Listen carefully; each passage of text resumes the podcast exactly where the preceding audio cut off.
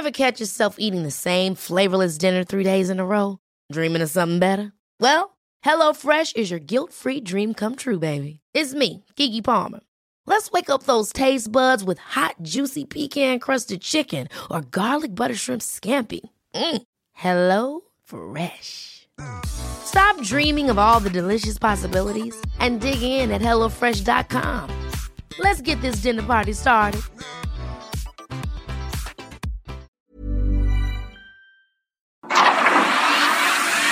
El Heraldo Media Group presenta Periodismo de Emergencia con Arturo Rodríguez, Hiroshi Takahashi e Ignacio Rodríguez Reina. Con las reglas del oficio. Comenzamos.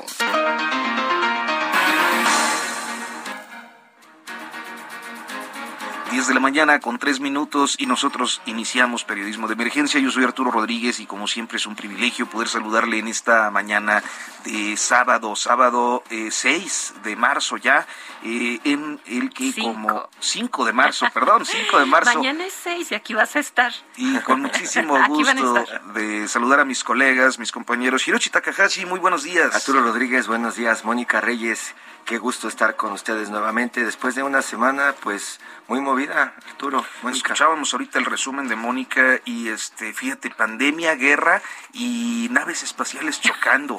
Es, este, no puede eh, ser. creo que los escritores de ciencia ficción eh, habrían sido profetas en otra época. Sí, ayer precisamente que cayó este eh, fragmento de una nave espacial china allá en el lado oscuro de la luna, en el Far Side of the Moon eh, y que pues sirve para comenzar a, platicar nuevamente, bueno, los científicos, de cómo esa basura espacial, que son muchísimos fragmentos de más de 10 centímetros, eh, está girando nuestra cabeza. En esta ocasión pues cayó en, la luna, pero los hace ponerse a pensar qué es lo que pueden hacer en caso de que un fragmento de este tamaño y de este peso y con esta velocidad se dirija hacia la Tierra. ¿Qué tal? Pues bueno, vamos a iniciar eh, con más eh, noticias, eh, particularmente con el resumen de la semana a cargo de Mónica Reyes. Muy buenos días. Buenos días, claro que sí, comenzamos. Próximo pasado, la noticia que debes saber. La semana queda marcada, una vez más, por las acciones bélicas por la invasión de Rusia a Ucrania, así como por el incremento de sanciones económicas en todos niveles.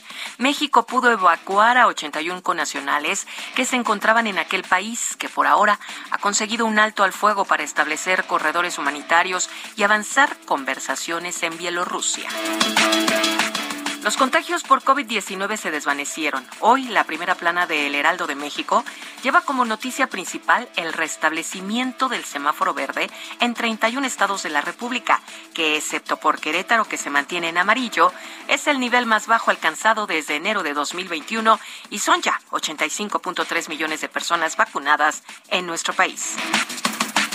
El escándalo de cierre de semana es por la filtración de llamadas entre el fiscal general Alejandro Gertz Manero y su colaborador más cercano, el fiscal de control competencial Juan Ramos, discutiendo, discutiendo su intromisión en el caso que se sigue contra su ex cuñada Laura Morán y su hija Alejandra Cuevas, a quienes acusa de asesinar a su hermano.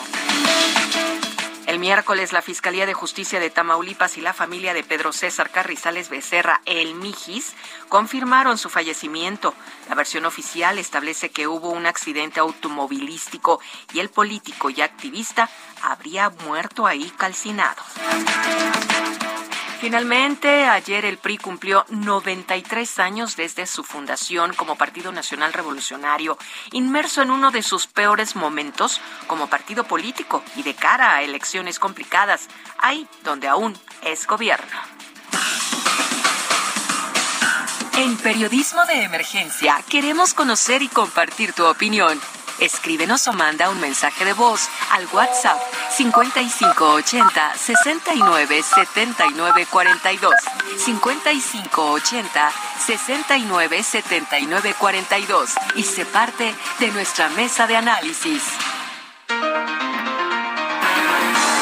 gracias a Mónica Reyes por el próximo pasado. Y bueno, muy rápidamente, yo quiero comentar que ya hace una semana, el sábado de la semana pasada, eh, Alejandro Sánchez había adelantado en su columna contra las cuerdas en el Heraldo de México, pues precisamente la situación eh, del Mijis de eh, Pedro César Carrizales Becerra, esta, este hombre joven, pues de, de 40 años, poco más, que pues había sido localizado muerto, calcinado en alguna zona fronteriza. Y esta información pues fue desmentida por la familia, o mejor dicho, eh, trataban todavía de ver una confirmación oficial por, por esos días, por, durante el fin de semana, hasta que finalmente el miércoles, pues la confirmación se dio a partir de los análisis de ADN allá en la Fiscalía Tamaulipeca, y bueno, pues se confirmó esta noticia lamentable de, de un, de un dirigente social, de un activista muy carismático, Hiroshi.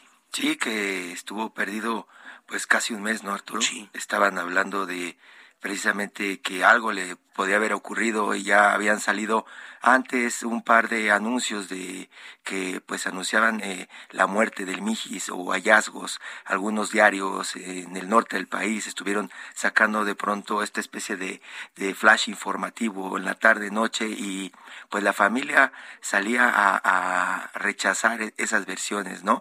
Así estuvimos pues durante casi un mes y por eso pues al final eh, la información en donde pues decían que había fallecido en un accidente automovilístico, pues la tomábamos con pincitas, ¿no? No, no la, no la dábamos de, del todo por un hecho, por el tema de la familia, ¿no? El tema de la familia que estaban muy muy activos, ¿no? Porque ellos eran los que estaban buscando al Mijis, ¿no? Sí, su esposa. sí, sí, su esposa, eh, el, el, acompañamiento ahí de, de, Frida Guerrera, que bueno, pues fue colega reportera, hoy ya metida de lleno en el activismo, sobre todo en temas de género, y anduvieron pues por ahí recorriendo las procuradurías en el noreste del país, y, y, y creo que bueno, pues esperaban esta confirmación a partir de análisis de ADN yo creo que no están tan satisfechos. A mí me parece particularmente también extraño el, el desenlace. Uh -huh. Yo creo, Hirochi, que es muy raro que un vehículo en estos tiempos se incendie en un accidente, ¿no? Y, y, al menos me parece poco común.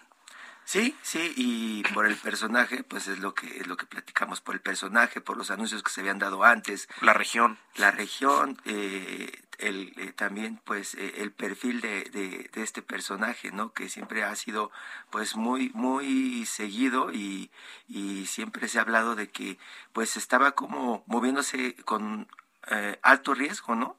Siempre se mencionaba que eh, andaba muy confiado por la calle, ¿no? Sí, eh, eh, hay que recordar que, bueno, pues su historia es la de un joven que cayó en las drogas, en el pandillerismo y finalmente, pues recompuso su historia eh, se caracterizó, bueno, pues por trabajar en, en, barrios, sobre todo ahí en la zona de, de, Soledad de Graciano Sánchez, en San Luis Potosí, en San Luis Potosí, la capital, con pandillas, inclusive mediando, eh, arbitrando treguas entre pandillas, ¿no? Sí, una historia que bien puede ser la de miles de jóvenes hoy adultos también sí. de este país, ¿no? Sí, sí, sí. Pero porque casi en cada ciudad encuentras a alguien como el Mijis, alguien que dejó las drogas o que dejó el pandillerismo y que se dedica a hacer algún tipo de activismo social. Aquí mismo en la Ciudad de México, uh -huh. el caso de, de, de, este hombre de tan famoso que se hizo de las barras praderas, este, eh, ¿cómo se llama? Que eh, sin miedo al éxito, papi, es su frase muy conocida. Sí. Eh, Paul, Paul Salazar. Sí, ¿verdad? Me parece que sí. Este, pues es eso, ¿no? Son estas historias de, de gente que desde la sociedad eh, la pasa mal una temporada y terminan recomponiendo sus caminos y ayudando a otros. Uh -huh, uh -huh. Sí, es una historia, una, una, una buena historia, un caso de éxito mexicano que, pues, por eso también no queremos acabar de creerlo, ¿no? De, de cómo, cómo termina, ¿no? Pues sí.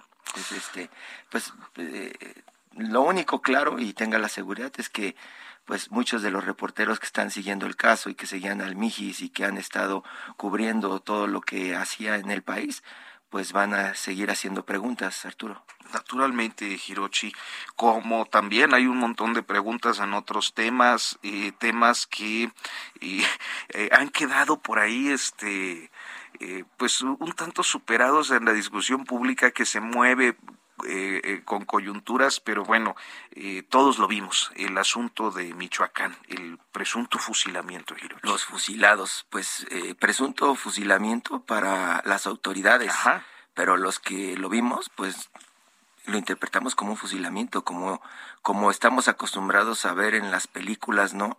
En esas películas antiguas en donde paran a la gente en una pared o las paran casi casi frente a su tumba, ¿no? Se ponen unos militares o algunos bandidos y les disparan, ¿no? Este, a, a, a quemar ropa para prácticamente terminar con un castigo o con una sanción o con una venganza, ¿no, Arturo? Y, y eso lo vimos hoy en pleno 2022 eh, a través de las, las redes, a través de Internet y lo que estamos viendo, como dices, es eh, eh, la negación del gobierno de, de, esto que pues pasó ante los ojos de millones de mexicanos y, y también gente de todas partes del mundo.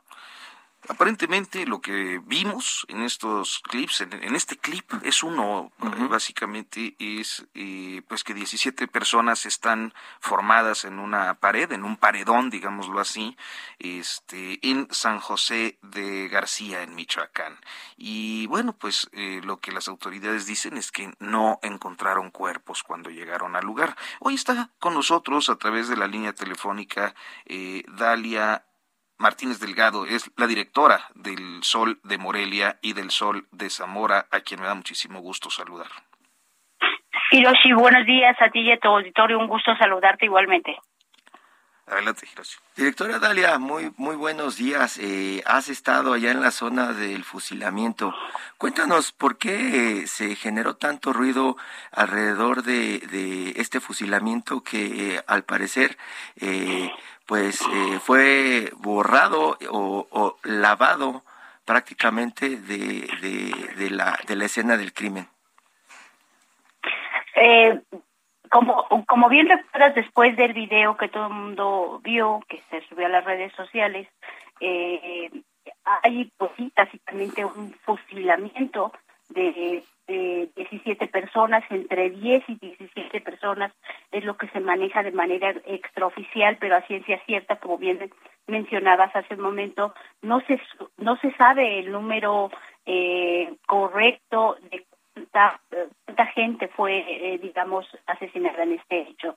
Ahora, eh, hemos estado en el lugar de los hechos eh, desde hace dos días y bueno, pues este, lo que vemos es que lo que dice la gente que, que vive ahí es que estas personas prácticamente llegaron pues ese domingo después del día y empezaron, llegaron con camionetas, eh, como suelen hacerlo, con camionetas vestidas de negro que estaban armados, empezaron a, a rondar, digamos, el pueblo y hasta que sucede lo que sucede, ¿no? Y que todo el mundo vimos un domingo por la tarde, después de las tres de la tarde, eh, eh, eh, hay un velorio de una señora que ahora sucede que nadie en el pueblo conoce, ¿no?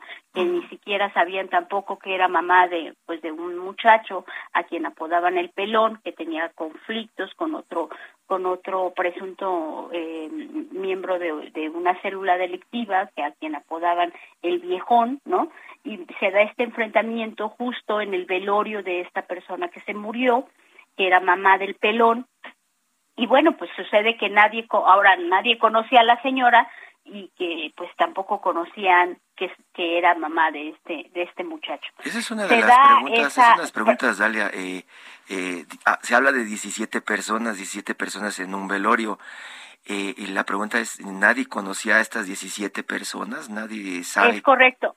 Es correcto, Hiroshi. Eh, nadie, no eran gente del pueblo, dice, dicen las personas de, de, de San José de Gracia, no eran personas que vivían o radicaban o se les veía en el pueblo, no, no nadie las conocía. Quiero decirte que San José de Gracia es un pueblo de, de ocho mil, nueve mil personas que, bueno, pues este aseguran prácticamente eh, todos que no que no hay este que, nadie los conocía, eran hombres vestidos de negro que llegaron, los formaron y pues se da, se da lo que se da, se da esta eh, masacre que es la primera de este año y de esta magnitud no en, en, todo el país eh, que es eh, si es que llegara a confirmarse el número de muertos.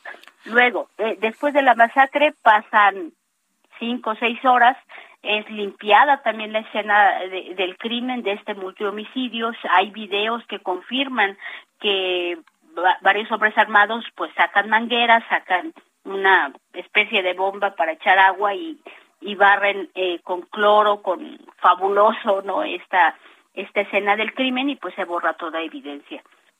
La escena del crimen en este momento no se encuentra resguardada, Hiroshi, eh, no hay policía, digamos, acordonando la zona ni nada, ¿no? Eh, eh, las casas aledañas que también resultaron afectadas por al menos 58 balazos que, que, que, se registraron ahí y te digo con certeza el número porque bueno hay hay este etiquetas ahí pegadas en donde eh, se alcanzan a ver los balazos los hoyos de los balazos incluyendo en las casas aledañas bueno pues este eh, no hay no está resguardado vimos ayer a la fiscalía que estuvo ahí este pues pueblo, ¿no? Eh, tocando puertas, nadie quiere decir nada, nadie quiere hablar en el pueblo.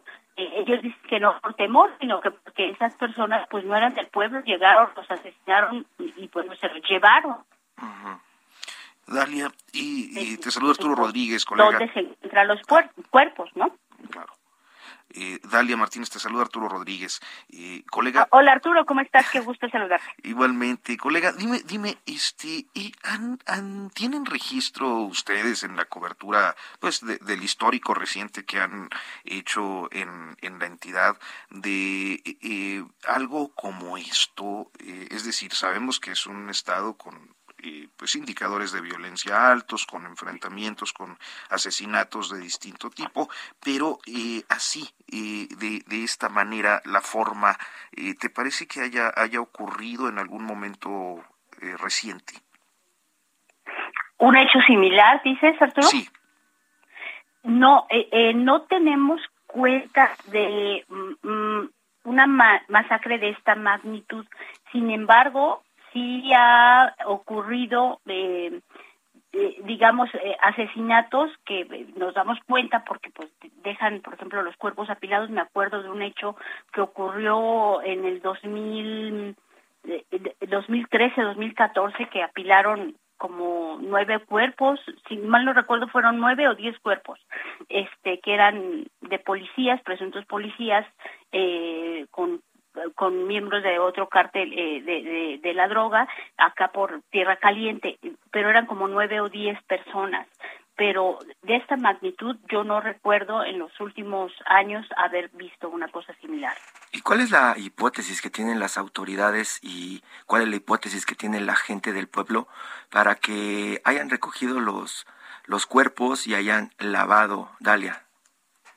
Evidentemente, Hiroshi, eh, la versión, digamos, oficial y evidente también, pues es borrar todo rastro de, de, poder localizar a estas personas, hayan sido como hayan sido, hayan sido como ahora sí que hayan sido como hayan sido, perdón por la redundancia, pero eh, se lo llevan porque son miembros presuntamente se da este fusilamiento por una venganza entre cárteles. Entonces, son miembros de, de ellos mismos, si seguimos la versión oficial, y bueno, pues eh, por allá eh, eh, aparecerán este enterrados o semienterrados o abandonados en una barranca, que sí es lo que ocurre y hemos registrado los medios locales, eh, pues estos hechos, ¿no? Que luego o son incinerados, o son abandonados, o son desmembrados los cuerpos y regados por ahí.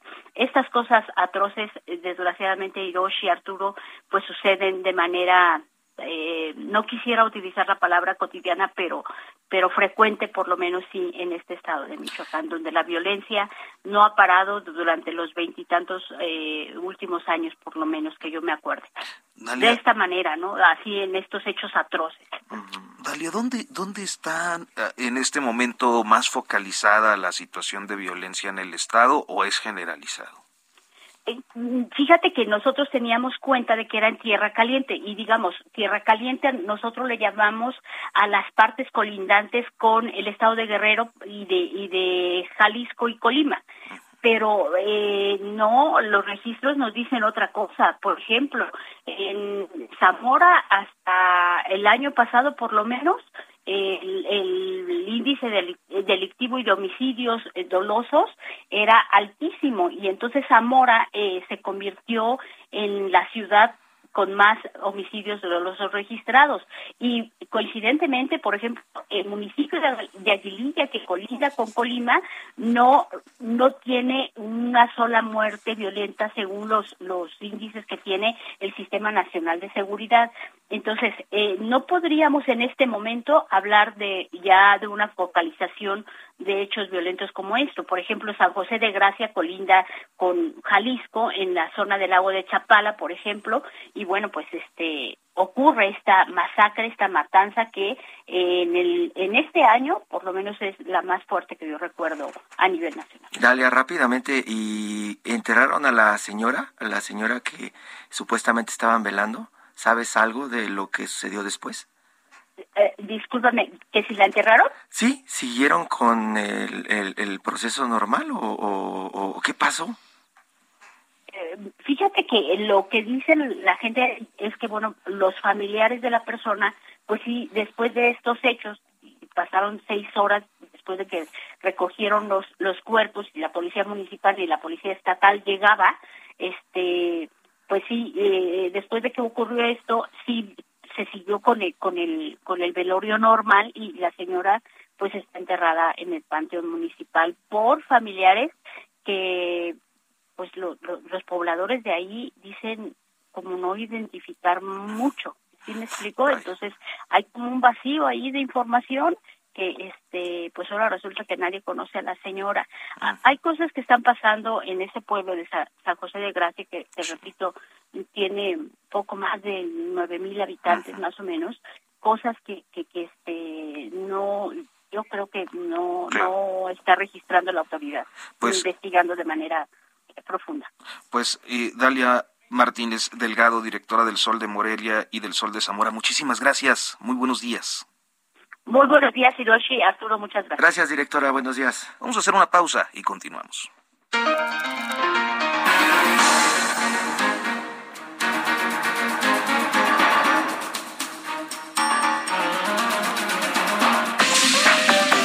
En un momento continuamos. Periodismo de emergencia. Regresamos con las reglas del oficio. Soriana sabemos lo que te gusta. Lleva el segundo al 50% en todos los detergentes Ariel, higiénicos Elite y Cotonel. Y hasta un 70% de descuento en calefactores, juguetes y ropa de invierno. Soriana, la de todos los mexicanos. A marzo 7, aplica restricciones y sobre la misma línea de producto. Válido en Hiper y Super. En periodismo de emergencia cuando son las 10 de la mañana con 30 minutos en punto y bueno, pues tenemos todavía más información y algunos temas que vamos a abordar de fondo, polémicas que hubo esta semana, Hiroshi Takahashi. Sí, mucha polémica y antes eh, eh, me gustaría contarles que eh, Arturo, el Heraldo Media Group, sigue creciendo en Estados Unidos. Ahora sumará a su cobertura las ciudades de Corpus Christi en Texas y Tallahassee, ya en Florida, de la mano de su socio Now Media Digital. Esta alianza, Arturo, permitirá que la señal llegue a más ciudades y más espectadores, con lo que la alianza entre No Media Digital y el Heraldo Media Group se fortalece llevando la señal a más de cinco estados de la Unión Americana y más de 12 ciudades a través de su oferta de radio y televisión, así como de los dispositivos de realidad virtual hasta estos Oculus, Arturo, eh, proveedores de televisión por internet como Roku, eh, los canales de Amazon Prime, Apple TV, eh, a través de YouTube, ya sabes, y, YouTube VR o Virtual Reality por, estos por estos óculos, estos dispositivos de realidad virtual, Arturo. Además, en la aplicación de Now Media Radio, la señal digital de Now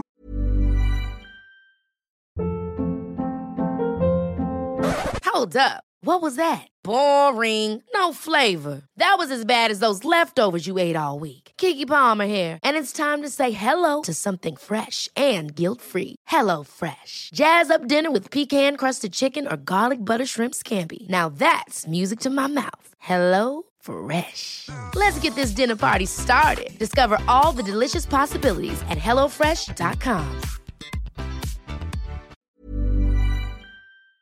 Mide la señal del Heraldo Radio estará a disposición de todos los dispositivos móviles, incluidos los relojes y televisores inteligentes. Los nuevos canales donde se podrá disfrutar de este contenido son Corpus Christi en Texas a través del canal 33.10 y en Tallahassee, Florida, canal 29.10 de televisión. Ambos socios estratégicos están comprometidos con generar y transmitir en vivo contenido en español e inglés sobre noticias, economía, política, tecnología de primer nivel, especialmente diseñada para los dueños de negocios de élite en Estados Unidos, Arturo.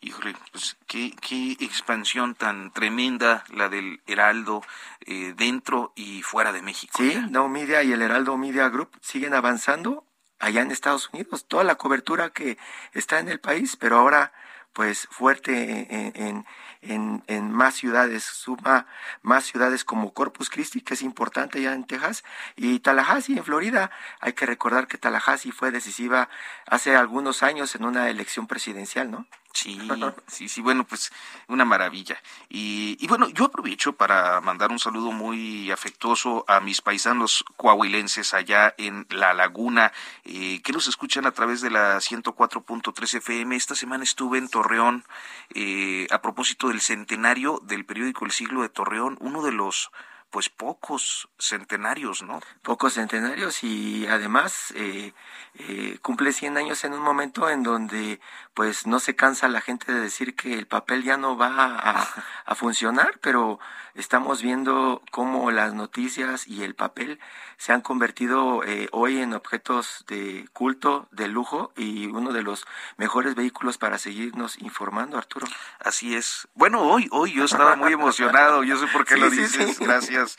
Fíjate que hoy estaba muy emocionado porque por primera vez y desde que escribo opinión aquí en el Heraldo Diario, en el Heraldo Digital, eh, se ha incluido mi colaboración en la página 2 del periódico impreso en el Heraldo de México el día de hoy. Hablo a propósito de eh, los 93 años del PRI, la situación con, con la que llega, los conflictos internos y un personaje que está por ahí moviendo hilos como es Roberto Madrazo. Roberto Madrazo y pues no pierda la oportunidad de volver a tener contacto con el papel, el papel periódico.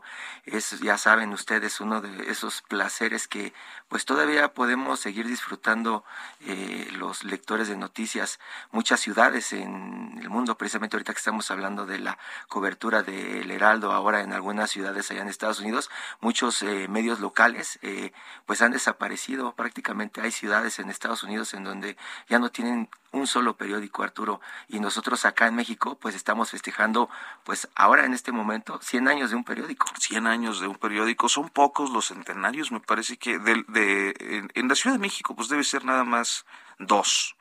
eh, en, en los estados de la República deben ser unos cinco a lo mejor, ¿no? Unos cinco. El porvenir, quizás. El Heraldo este, de Chihuahua. El Heraldo, o el debate.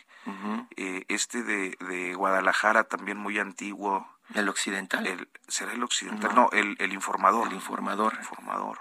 Me parece que son los centenarios, Hay- hasta donde hay- yo hay recuerdo. sí, sí, sí, ya eh, eh, decir que un, un periódico sigue vivo hoy eh, es difícil, Arturo. Sí. Es difícil en esta situación y, y pero pero pues sigue siendo algo que, que, que hay que aprovechar, Arturo. Pues un saludo para nuestros amigos en Torreón, porque lo, lo- digo porque eh, fue además muy grato eh, darme cuenta de que nos escuchan mucha gente allá. Y no- y- sí, sí. Pero bueno, este, continuamos rápidamente con los temas eh, de esta de esta semana. Eh, uno que fue muy polémico eh, es eh, pues el, el que tiene que ver con eh, una eh, resolución de la Corte eh, sobre el delito de ultrajes a la autoridad en el Código Penal del Estado de Veracruz. Una polémica amplísima, Hirochi, que creo que a mucha gente eh, pues no le queda muy claro de qué va y además en tiempos en los que todo tiende a politizarse y se pone como que no, pues es que es de eh, pro morena o antimorena, no sé qué, cuando hay una posición técnico-jurídica que pues debería prevalecer en un debate como este. Sí, no, no acabamos de entender porque los términos también que están utilizando pues son prácticamente términos de abogados, claro. que los abogados tienen que prácticamente traducir para que los que andamos a pie por la vida, ¿no? Este podamos saber qué es lo que no debemos hacer, en este caso en Veracruz, ¿no? El estado de Veracruz. Hoy, hoy eh, nos ha tomado la llamada Tomás Mundo eh, Arriaza, abogado y miembro del Colegio Nacional de Abogados Penalistas. Don Tomás, muy buenos días, gracias por tomarnos la comunicación. Hiroshi y Arturo, buenos días, a sus órdenes. Oiga, pues eh, muy interesados. Yo, yo quisiera, eh, justo por esto que comenta Hirochi, de, de la dificultad a veces en los, en, en los términos, en la jerga jurídica, eh, poder aterrizarlo, pero lo pondría en estos términos. A mí me lleva a recordar cuando era muy joven cómo en ocasiones cuando allá en, en, el estado de donde yo soy, en el estado de Coahuila, en el municipio, nos, nos detenía la policía, a veces con o sin motivo, por andar ahí este en la calle y pues ya sabe lo como es uno de joven eh, generalmente añadían un montón de, de faltas administrativas por decirlo así. Y entre estos venía por ejemplo insultos a la autoridad y cada una de las faltas pues sumaba una multa. Hoy cuando veo esto de ultrajes a la autoridad eh, ya en materia penal, me parece que sería algo similar, pero quiero que usted nos explique si es así, si es como un delito que se le puede aplicar a cualquiera o eh, pues estamos ante un, un, un, caso en el que técnicamente se puede sustentar esta, esta eh, tipificación. Fíjese que hace rato oí que decían de que lo entienda cualquier ciudadano de a pie, cualquier ciudadano que no sea abogado. Se supone que las leyes así deben ser. Pues sí. eh, com comete homicidio el que priva de la vida a otro. Es muy fácil eso. Alguien mata, alguien tiene que pagar por esas consecuencias. El problema aquí es cuando los diputados que promovieron, impulsaron esta reforma de Morena, todos de la legislatura pasada, eh, tiene un gran analfabetismo legislativo en el sentido de que piensan que pues violar la constitución es cosa de, que no importa a nadie. Eh, argumentaron en ese delito de ultrajes a la autoridad el hecho de que un ciudadano diga que pertenece a, a la delincuencia organizada, real o ficticia. ¿Ustedes qué entienden por esto? O sea, quedar al arbitrio del policía, lo que el policía diga, me dijo que pertenecía a la banda de Winnie Pooh y con eso era su, es suficiente para que a partir del 12 de marzo del año pasado haya más de dos mil personas privadas de su libertad y esa redacción pésima no es lo malo. Lo peor es que entre un contubernio entre fiscalía general, entre policías y entre jueces de consigna, dejaban en prisión a, la, a, a las personas. La, el delito por sí, que era es pésima o era pésima su redacción, no era, eh, no era de prisión oficiosa. Bueno, pues lo que hacían en el parte policial homologado era eh, detuvimos a la persona y en el momento en que estaba frente a 20 policías, quién sabe de dónde sacaba un arma o un cuchillo alguien loco y les disparaba o trataba de agredir a esos 20 policías fuertemente armados y bueno, pues por eso se iban a la cárcel por ultrajes a la autoridad, portación de arma ilegal y quizá droga. Entonces, es, es muy, qué bueno que la Corte vino a hacer la tarea al, al gobernador del estado, porque en Veracruz se practica algo que Zaffaroni llamaba derecho penal vergonzante. O sea, es terrible la situación que estaban pasando, pero afortunadamente ya la Corte dijo que es ilegal, que es inconstitucional, y van, ya empezaron a salir los primeros, eh, las primeras personas ilegalmente detenidas. ¿Cómo cuántas personas cree usted que van a salir? Dos mil aproximadamente, dos mil personas. Se creó un movimiento por la justicia que aglutinó a varios abogados de todas las barras y colegios de Veracruz. Ahora sí que nos lograron unir a todos, pero en contra de, esta disposición ilegal. Y bueno, eh, todos penalistas eh, nos dimos a la tarea de acuerdo con algunos políticos porque era, era un apoyo necesario eh, impulsar que la Corte y presionar para la Corte resolviera ya esta acción de inconstitucionalidad, cosa que se dio y este y bueno pues todos nos dimos a la tarea, pero aquí es interesante que México sepa esto. Nosotros no tan solo es liberar a las personas que son cerca de dos mil que van a obtener su libertad. Lo que pretendía el gobierno era, no sé si ustedes vieron, si no la recomiendo ampliamente, duda razonable, la serie de Netflix, eh, en donde ya estos muchachos ya iban a obtener su libertad y cuando ya estaban por salir, pues qué sorpresa, tenían otra carpeta que les habían armado por otro delito grave y no podían salir. Esa misma estrategia estaban eh, aplicando aquí en Veracruz. Ya obtuviste tu libertad por ultrajes a la autoridad, sí, pero ahora te estoy integrando una carpeta por homicidio. Entonces, eh, nosotros nos dimos a la tarea y lo aventamos a los medios de comunicación, que esa era la estrategia de la Fiscalía y de los jueces. Y bueno, pues nos dimos a la tarea como segundo paso, vamos a presentar denuncias en contra de peritos policías y jueces eh, que de alguna manera se prestaron a este juego perverso de trastocar la ley. Y entonces los que deben estar en la cárcel ahora son ellos, porque se rige por leyes internas que por supuesto no, no, no aplicaron. Les cuento un ejemplo. Y yo no soy ni nadie de los que estamos ahí, somos defensores de un líder que fue secretario de gobierno en la pasada administración. Lo agarraron 20 policías por, por un delito familiar. 20 policías cuando estaba este, ya de, sometido, no sé en qué momento saca fuerzas y le rasga una playera a un policía, playera que vale 250 pesos. Bueno, el perito determinó que a raíz de que le rasgó la playera a ese policía, tiene un problema psicológico y que no puede presentarse a trabajar. Imagínense ustedes un policía con 20 fuertemente armados deteniendo a una persona y, este, historias inverosímiles como esas, hay cerca de 500 o 700 casos de esa misma naturaleza. Pero entonces con esos ultrajes a la autoridad prácticamente le estaban dando eh, herramientas a la policía para detener a quien fuera abogado. Es un cheque en blanco que tenía la policía. y curiosamente todos los detenidos, y si no todos los dos mil, cuando menos más de mil sí, todos eh, son gente que piensa distinto al gobierno o que ha criticado o que pertenecen a partidos políticos al gobierno. Entonces, este, sí, sí era un cheque que la policía tenía, pero además la Corte muy atinadamente resuelve diciéndole a los jueces, y aquí viene la responsabilidad para ellos, los jueces de Veracruz, ¿cómo es posible que tú le creas más a los policías o le das muchísimo mayor valor al dictamen o al dicho del policía y no le creas al probable responsable, es decir, violando el tema del delito de la presunción, la, el principio de presunción de inocencia. Entonces, es terrible lo que pasa en la justicia en Veracruz. Estamos en el lugar 32 de 32 eh, en impartir justicia penal. El peor tribunal del país está en Veracruz.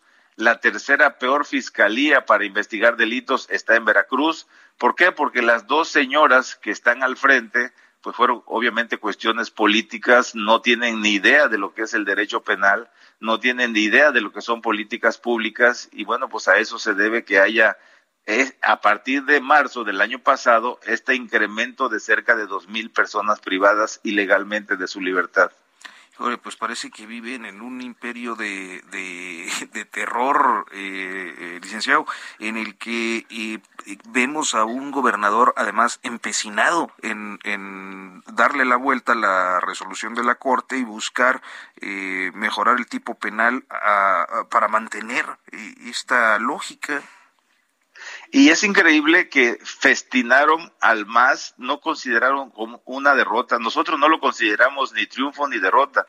Nosotros consideramos que era un triunfo de la justicia el que la Corte haya hecho esta tarea.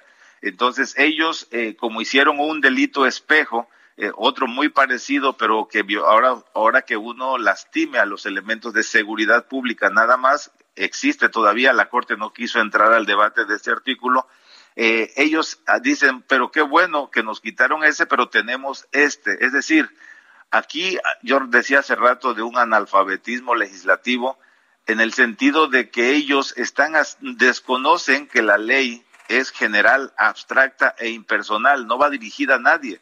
Entonces, ellos están felices porque van a proteger a diez mil policías, que son los que forman parte de seguridad pública, pero van a dejar en la inseguridad jurídica a cinco millones y medio de veracruzanos. Esta ignorancia legislativa que les caracteriza, bueno, pues les hace presumir, y yo lo he dicho en varias ocasiones por acá en Veracruz, mientras Europa, mientras Estados Unidos está debatiendo sobre el derecho a la prueba como un derecho humano, acá en Veracruz no nos dejan hacer una defensa técnica adecuada. Hay varios abogados que por defender a los que eran acusados de ultrajes a la autoridad están en la cárcel.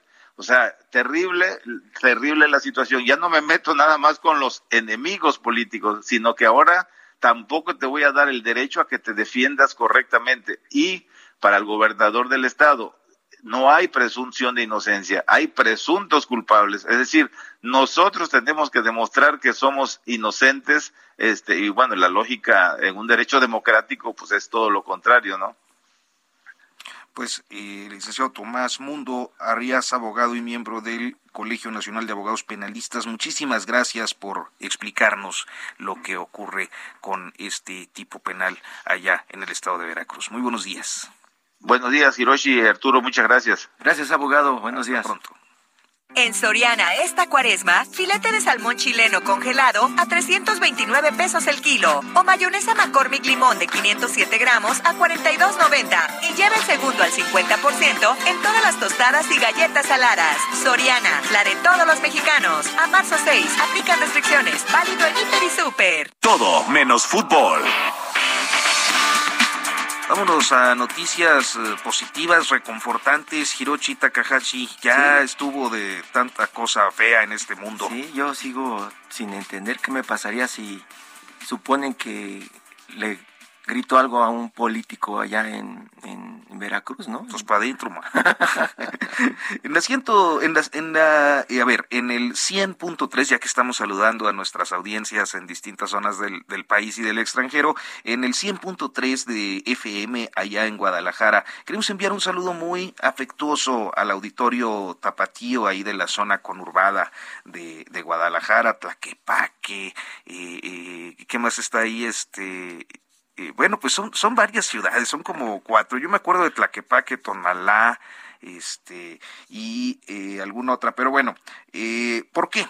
Porque resulta que a partir del próximo mes de abril, Guadalajara va a ser la capital mundial del libro. Esto en el primer cuadro de la capital tapatía de Guadalajara implicará un despliegue eh, pues de biblioteca al aire libre, el más grande del mundo. Y para hablar de eso está con nosotros Dolores Garnica, la coordinadora de literatura y artes visuales de la Dirección de Cultura allá en Guadalajara. Dolores, pues muchas gracias por recibirnos eh, esta comunicación.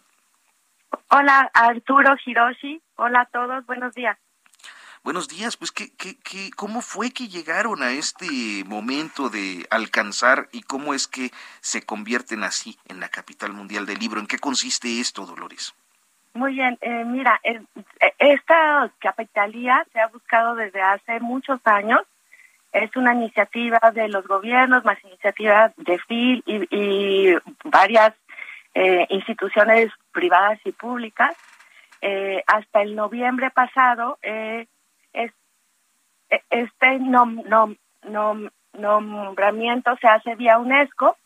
Entonces UNESCO reunió un jurado en noviembre pasado y logramos ganar eh, ser la capital mundial del libro del 23 de abril del 2022 al 23 de abril del 2023. Pues, y, eh, la, el antecedente es que la capital antes de nosotros, durante todavía este año, es Tiflis en Georgia y al parecer la próxima capital será una ciudad de la India.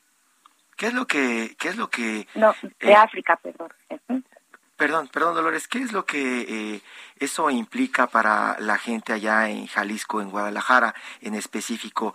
¿Esto eh, ayuda a tener eh, mejores bibliotecas, más librerías, a mayor difusión para, para los libros y los autores mexicanos y del mundo?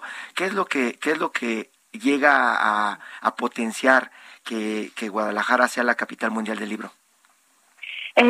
mira, es una exposición internacional, es decir, seremos el centro del mundo de, del libro durante, durante un año, pero además eh, nos pidieron eh, UNESCO eh, y nosotros nos pusimos a, trabajar desde el nombramiento y se creó un programa pensando precisamente en eso, en cómo, digamos, ya aprovechar este año para fundar cimientos y para crear programas que que este, ayuden a la comunidad en a corto y a largo plazo.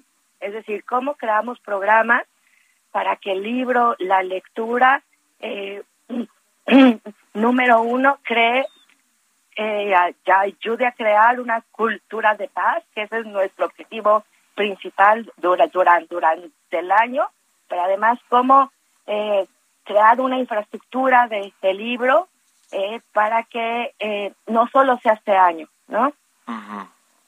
Pues bien, este tiene este momento y, esta distinción de capital mundial del libro tiene entonces la participación de eh, gobierno municipal, gobierno estatal, gobierno federal también, Instituto Cabañas, ¿qué más, Dolores? Sí, mucha iniciativa privada. Yo estoy muy sorprendida.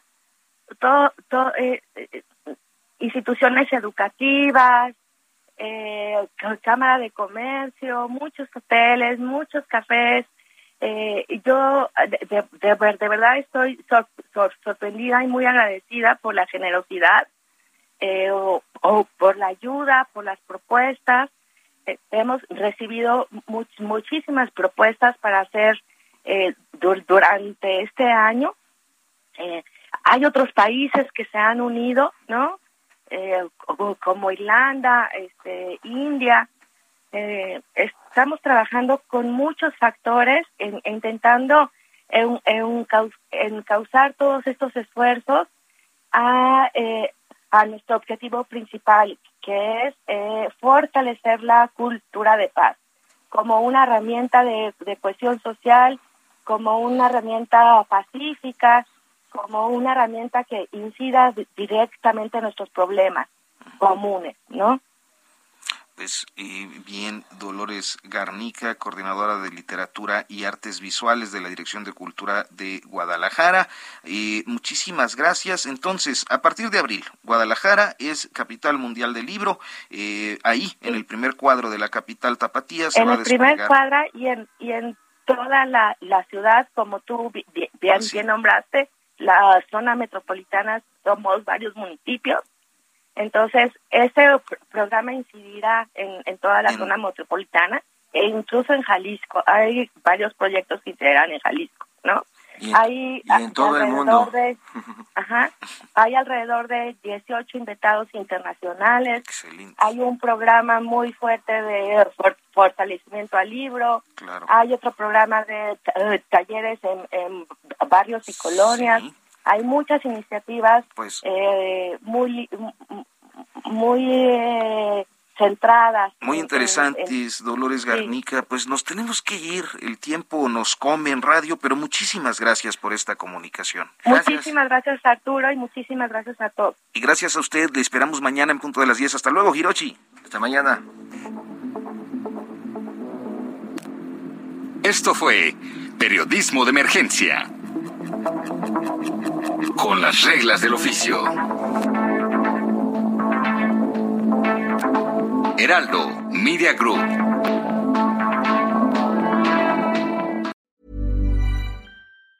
Planning for your next trip? Elevate your travel style with Quince. Quince has all the jet setting essentials you'll want for your next getaway, like European linen, premium luggage options, buttery soft Italian leather bags, and so much more And it's all priced at 50 to 80% less than similar brands. Plus, Quince only works with factories that use safe and ethical manufacturing practices. Pack your bags with high-quality essentials you'll be wearing for vacations to come with Quince. Go to quince.com slash trip for free shipping and 365-day returns.